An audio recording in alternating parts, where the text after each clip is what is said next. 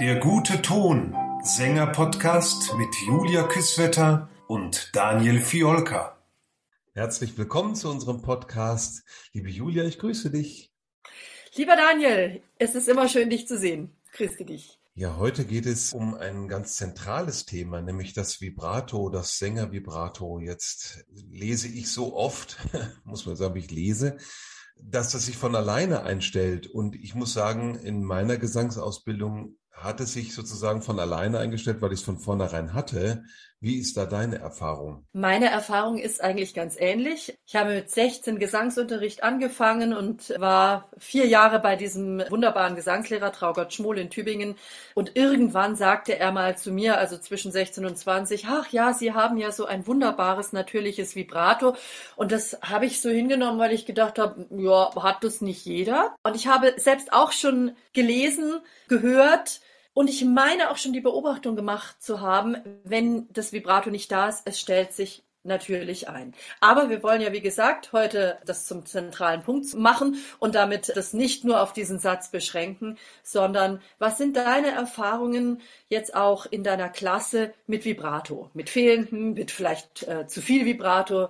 Wie genau, geht genau, das? Wir versuchen das wirklich richtig einzustellen und zu lernen, denn ich habe eben nicht leider die Erfahrung gemacht, dass es sich von ganz alleine einstellt. Um, um was handelt es sich erstmal? Ne? Das ist diese, diese minimale Frequenzverschiebung. Zwischen zwei Tönen sind es überhaupt zwei Töne. Und dann kann man Kehlkopfvibrato ausgehen oder von einem Zwerchfellvibrato. Ja, und ich musste mir das selber auch erstmal über die Zeit bewusst machen. Was wende ich hier überhaupt an?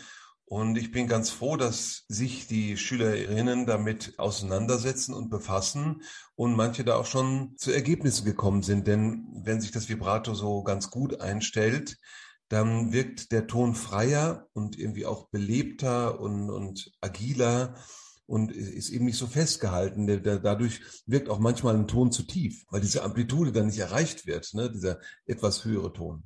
Ich finde es aber spannend. Du sagst, in deiner Klasse haben deine SchülerInnen schon Experimente gemacht und sind da zu verschiedenen Ergebnissen gekommen. Magst du darüber ein bisschen mehr erzählen? Weil das finde ich sehr spannend. Das gibt es in meiner Klasse nicht. Also wir haben äh, versucht, wirklich ganz klein das zu analysieren und gesagt, woher kommt das? Und wir sind ähm, gestartet bei zum Beispiel kleinen Luftstößen, die wir erstmal so gemacht haben von einem Zwerchfell aus. Und also ich versuche jetzt erstmal das Zwerchfell-Vibrato zu aktivieren, weniger als das Kehlkopf-Vibrato, was man ja auch noch dann braucht, wenn man schön Triller machen will, zum Beispiel, was ja dein Spezialgebiet ist, möchte ich sagen. Denn da hast du mir gute Tipps gegeben, wie man überhaupt an den Triller drankommt. Ja, und wenn man das selber schon so eine Idee dafür hat, ist manchmal schwer, an den kompletten Anfang zurückzugeben, als man noch keine Idee von irgendwas hatte. Ja, ich finde es immer sehr hilfreich, sich als allererstes mal bewusst zu machen, dass ein Triller immer aus zwei Tönen besteht.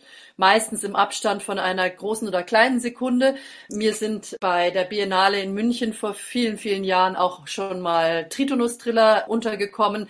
Die muss man dann gesondert üben, aber tatsächlich über dieses Raumverständnis, das ich öffnen muss, und natürlich in der schnellen Abfolge nicht öffnen, schließen, öffnen, schließen kann, sondern einfach eben mich auf die Öffnung des oberen Raums konzentrieren muss, dann klappt das auch mit dem Triller. Mit ein bisschen Übung klappt das dann auch. Und ich glaube, das ist auch ein ganz ähnlicher Weg, wie wir zu dem Vibrato kommen können, nämlich erstmal denken, es handelt sich vielleicht um zwei minimal verschobene Töne nebeneinander. Wenn wir jetzt zum Beispiel Streicher nehmen, die müssen ja wirklich minimal ihren Finger verschieben, um dieses Vibrato herzustellen. Dieses Hin- und Herschlackern, das sieht man ja und genauso kann man sich das schon mal in der Vorstellung präparieren, dass es eben sich um zwei Töne handelt beim Vibrato.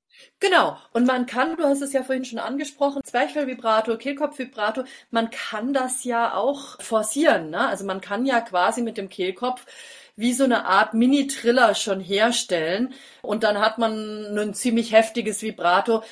Also ich muss sagen, aus meiner Konzertpraxis zumindest kenne ich das kaum, man braucht es kaum, aber es kann ein ganz guter Effekt sein, zum Beispiel in der Barockmusik als Ersatz für ein Bogenvibrato. Das habe ich jetzt nicht ganz verstanden. Also was kann man da brauchen? Du kannst dieses Kehlkopfvibrato, das kannst so, du ja machen. Aber das ist sehr schnell. Genau, also so ein Für mich ist das noch kein Triller. Für mich ist das ist ein Triller. Und ist nur ein ziemlich heftiges Vibrato, was ich mit dem Kehlkopf mache.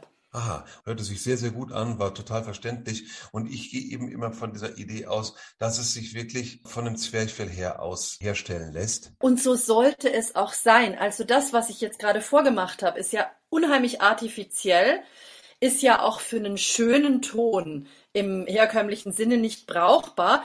Nur kann man es natürlich, wenn man mal einen besonderen Effekt herstellen möchte, beispielsweise in der Barockmusik, kann man solche Dinge dann punktuell mal anwenden.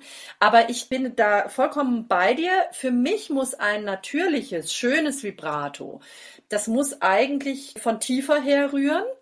Nach meinem Wissen entsteht es durch diese, wie du schon gesagt hast, diesen Amplitudenausschlag, der durch den Schließ- und Öffnungsmechanismus der Stimmlippen zustande kommt, also quasi auf dem, was wir uns als Luftsäule vorstellen. Und deswegen gehe ich da vollkommen mit dir, dass es, ich weiß nicht, ob es ein Zwerchfell-Vibrato ist, aber dass es zumindest auf jeden Fall unterhalb des Kehlkopfs ansetzt und letztendlich damit steht und fällt, wie locker die Einhängung der äußeren Kehlmuskulatur ist. Also das beobachte ich bei meinen Schülern eigentlich immer. Sobald sich der Kehlkopf konsolidiert in einem lockeren Gerüst der äußeren Kehlmuskulatur, haben wir eigentlich auch ein sehr natürliches Vibrato.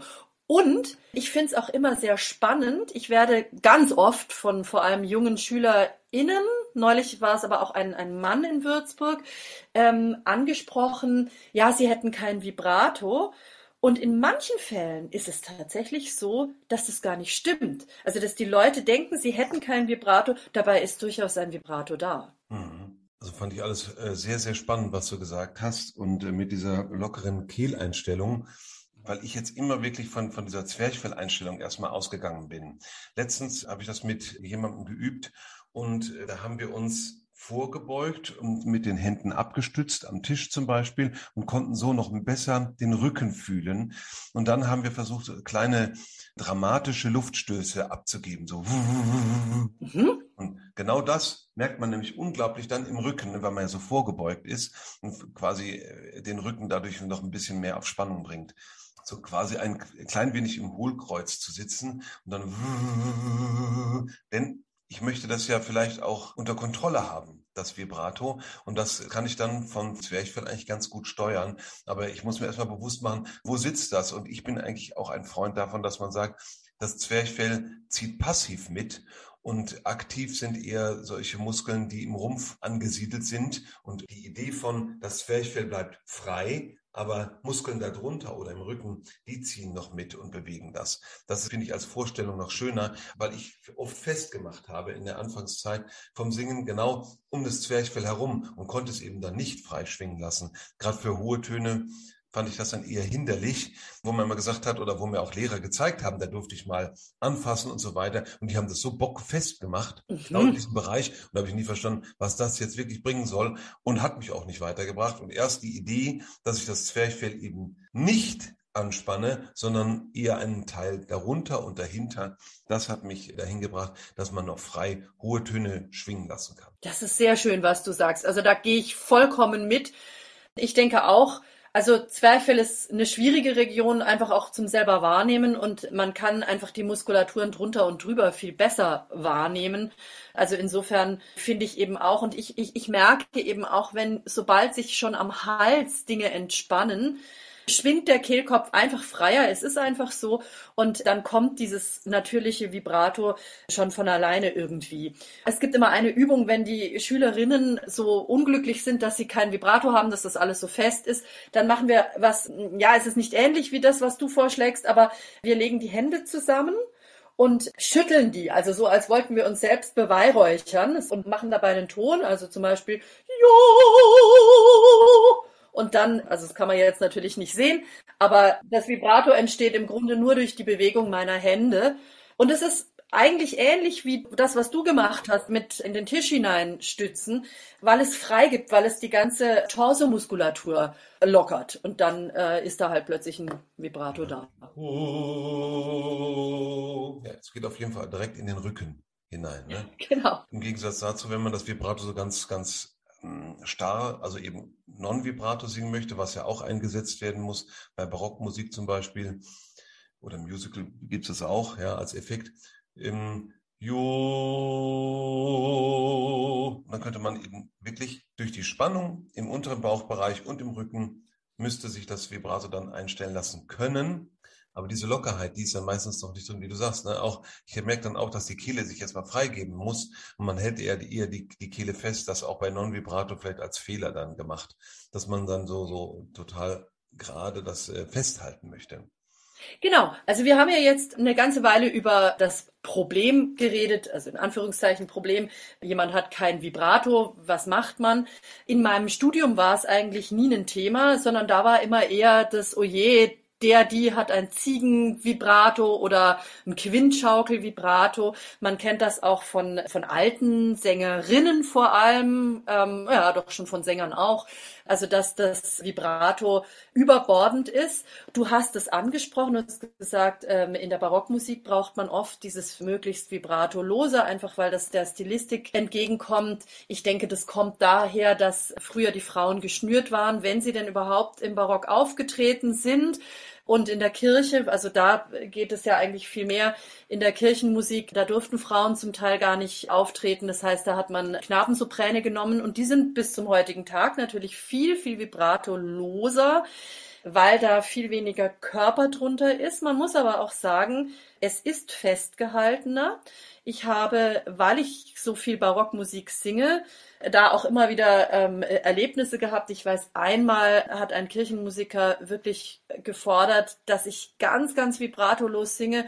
Und jetzt muss man sagen, meine Stimme ist sowieso dadurch, dass es eine kleine, leichte, agile Stimme ist, hat sie gar nicht so ein überbordendes Vibrato. Und ich dachte immer, was will er denn, was will er denn? Bin dann nach Hause gegangen, habe das über Nacht geübt. Aber muss auch sagen, ich dann wirklich irgendwann ins Festhalten gekommen und habe dann auch deutlich gemacht, also wenn jetzt noch weniger Vibrato sein sollte, dann sollte man sich doch bitte wirklich eher für einen Countertenor, wobei die haben auch Vibrato, ähm, entscheiden als für eine als für eine weibliche Stimme. Ich habe äh, tatsächlich einige Stunden mal bei Monika Mauch, einer Spezialistin für Barockgesang, genommen, berühmten Sopranistin, die auch gesagt hat, durch dieses vibratolose Singen wäre es oft so, dass die Barock-Sopranistinnen, wenn sie ihre Sache eben nicht gut machen und nicht klug machen, mit 40 ungefähr verbraucht sein und mit 40 eklatant anfingen zu tief zu singen durch diese Fixierung des Kehlkopfes. Das fand ich damals sehr spannend. Habe ich noch nie gehört. Ah, sehr, sehr, sehr interessant. Ich dachte immer, das kommt dadurch, dass natürlich diese Barockspezialisten und diese Ensembles, die sich da bilden, einfach sehr, sehr jung sind, die irgendwann weiterziehen oder äh, aussortiert werden, was auch immer. Aber dass es tatsächlich ein richtig physiologisches Problem ist, dass, dass man dann nicht mehr weiter singen kann, das höre ich heute zum ersten Mal. Für mich klang das damals sehr plausibel. Ich fand es äh, toll, dass sie das auch so, so, so, so ehrlich gesagt hat. By the way, sie ist über 40 und singt immer noch überall. Also sie hat das für sich gelöst, dieses Problem. Aber für mich erschien das auch richtig, weil wenn du den Kehlkopf permanent fixierst, dann kann sich ja auch diese Amplitude nicht in den Stimmsitz fortsetzen. Der Stimmsitz ist ja auch nichts Festes, ja. Also das ist ja auch im Grunde geht es da um diese Obertöne, die man ja braucht, um diesen Sängerformanten zu bilden. Und wenn das sozusagen auf einer fixierten Basis besteht, dann kann natürlich eine junge Stimme quasi das noch nach oben pushen. Aber eine ältere Stimme, und da weiß ich tatsächlich, wovon ich rede, ich bin auch äh, über 40, Julia, was sagst du mir da? Das kann doch gar nicht sein. Ach, du bist ein Schatz. Ja, ja, danke, danke für die Blumen. Und es ist so, Dinge, die man als Frau zumindest, da bin ich gleich auf deine Expertise als Mann auch gespannt, aber die man früher mit viel Kraft und guter Laune und eisernem Willen nach oben gestemmt hat, das geht dann nicht mehr. Das macht ein ganz neues Thema bei mir aber auf, weil ich jetzt drauf gekommen bin, dass es natürlich auch ein Ressentiment gegen das Vibrato gibt, gerade in der jungen Generation, die das automatisch damit verbinden, mit, die klingt so alt. Äh, das ist nicht nur bei der jungen Generation so, sondern bei meinen Eltern auch, dass wenn jemand sehr, sehr vibratolastig singt, dann klingen diese Stimmen für deren Gehör alt. Weil natürlich in der Popmusik, wo junge Leute singen, wenig Vibrato bis kein Vibrato benutzt wird. Und dieses Altklingen, dagegen möchte man sich dann auch stemmen. Und dann gibt es so einen psychologischen Effekt, dass man das dann gar nicht zulassen möchte, weil man dann denkt, ah, das ist ja verkehrt. Oder aus meiner Erfahrung eben, aus Hörerfahrung muss man sagen, als ich mir in verschiedenen Opernhäusern Stücke angeschaut habe, da habe ich eben auch ältere Sänger gehört, die ein wahnsinniges Vibrato hatten, wie man so früher sagte, da kannst du einen Zylinder durchwerfen oder sowas. Ja, also, ja. das kenne ich nicht. Ich kenne nur das Quintschaukel-Vibrato. Ja, ja, ja. Also es ist einfach sehr, sehr groß und ausladend gewesen und natürlich sehr, sehr unschön ne? und wirkte ausgeleiert. Das wollte man natürlich auch verhindern.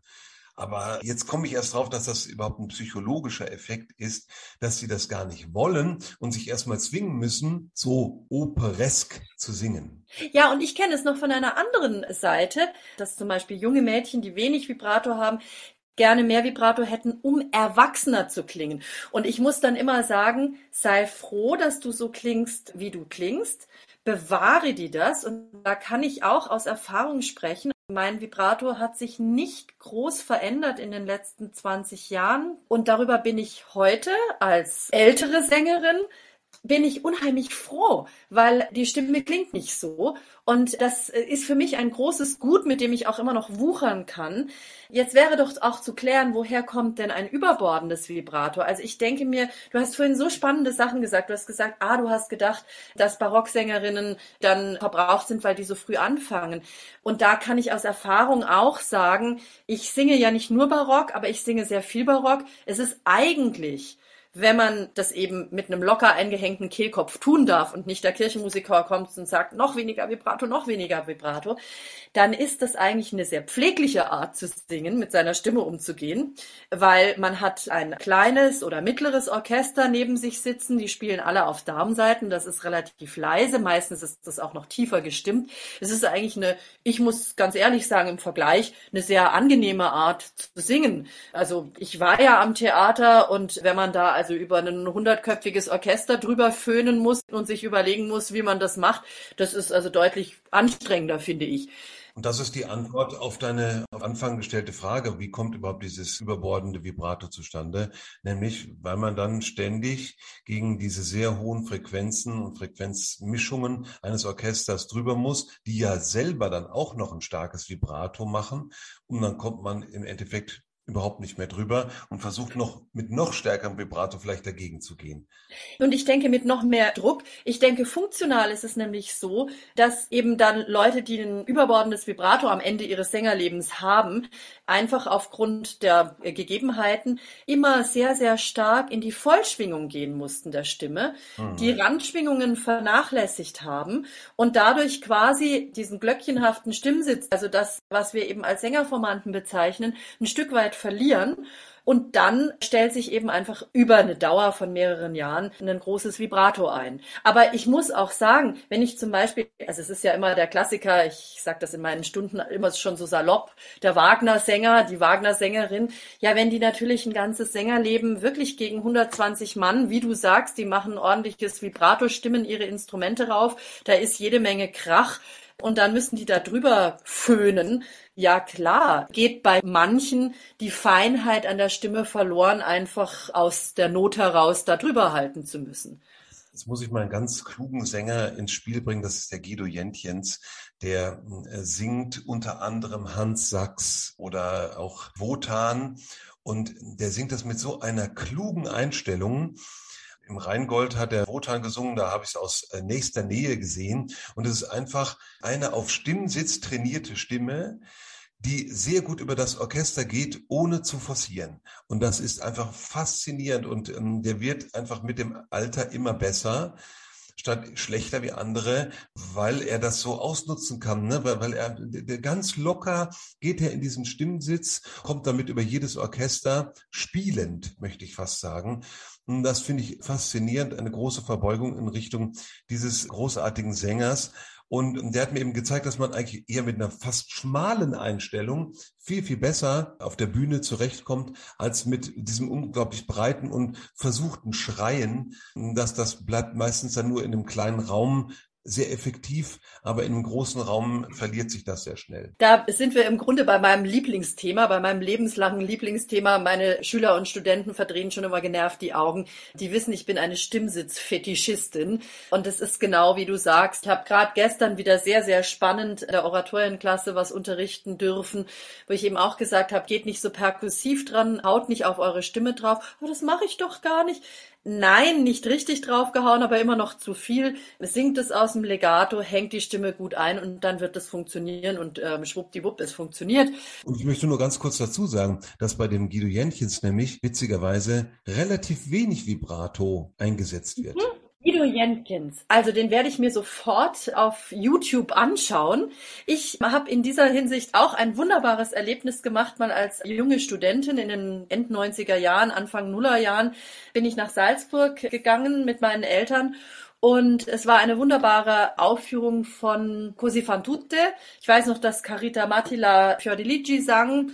An die anderen erinnere ich mich jetzt nicht mehr, aber es waren große Stimmen. Es war das Festival der großen und schönen und berühmten Stimmen. Und dann kam Maria Bayo, eine spanische Soubrette, die einfach mal alle auf dieser riesengroßen, breiten Salzburger Festspielhausbühne offstage geblasen hat mit ihrer wahnsinnigen Einhängung. Und es ist, wie du sagst, auch da war nicht sehr viel Vibrato da und es war auch ganz klar zu erkennen, das ist eine eher kleine Stimme im Vergleich zu den anderen. Aber die hat nur einmal den Mund aufgemacht und puh, war der Ton zehn Kilometer weiter. Übrigens, der Ton sprang dann auch sofort an. Das ist für mich auch eine ganz große Qualität, ne, wenn der Ton sofort anspringt. Bei Leuten, die schon so etwas abgesungener sind, ist es ganz oft so, dass es äh, erstmal, ich sag immer bös, viel heiße Luft braucht, bis dann mal irgendwie ein bisschen Ton kommt. Und das mit ganz wenig Vibrato, mit einem extrem guten Stimmsitz hat mich mit offenem Mund sitzen lassen. Wie die da die großen Stimmen, die ja auch einen tollen Stimmsitz hatten, also so ist es ja nicht, ne? das sind ja berühmte Sänger, aber wie die die sozusagen eigentlich nass gemacht hat. Vielleicht abschließend dazu, Eleonore Magier hat mir mal gesagt, ihre Lehrerin hätte ein Vibrato bevorzugt, was eben siebenmal die Sekunde anschlägt weil 21 Mal ist zu viel. Oder eben dreimal äh, ist zu wenig. Und deswegen diese siebenmal, das ist angeblich da diese Frequenz, mit der man ein Baby auf dem Arm schüttelt und zur Ruhe bringt. Deswegen ja so. äh, da sind wir wieder bei dem Schütteleffekt, den du am Anfang genannt hast. Ich finde das wunderbar. Vielen herzlichen Dank. Ich, das mag ich ja an unserem Podcast sowieso. Ich lerne da immer so viel von dir, lieber Daniel. Das werde ich vielleicht in Zukunft einbauen, weil irgendwie ein Baby zu wiegen, das ist ja noch ein bisschen was Sachteres, als irgendwie sich hier selbst zu beweihräuchern. Hörtipp der Woche. Unsere heutige Hörempfehlung sind die beiden im Podcast genannten Sänger Maria Bayo und Guido Jentjens. Gerne mal reinhören, die haben äh, ganz spannende Aufnahmen auf YouTube. Das war der Podcast Der gute Ton. Danke fürs Zuhören.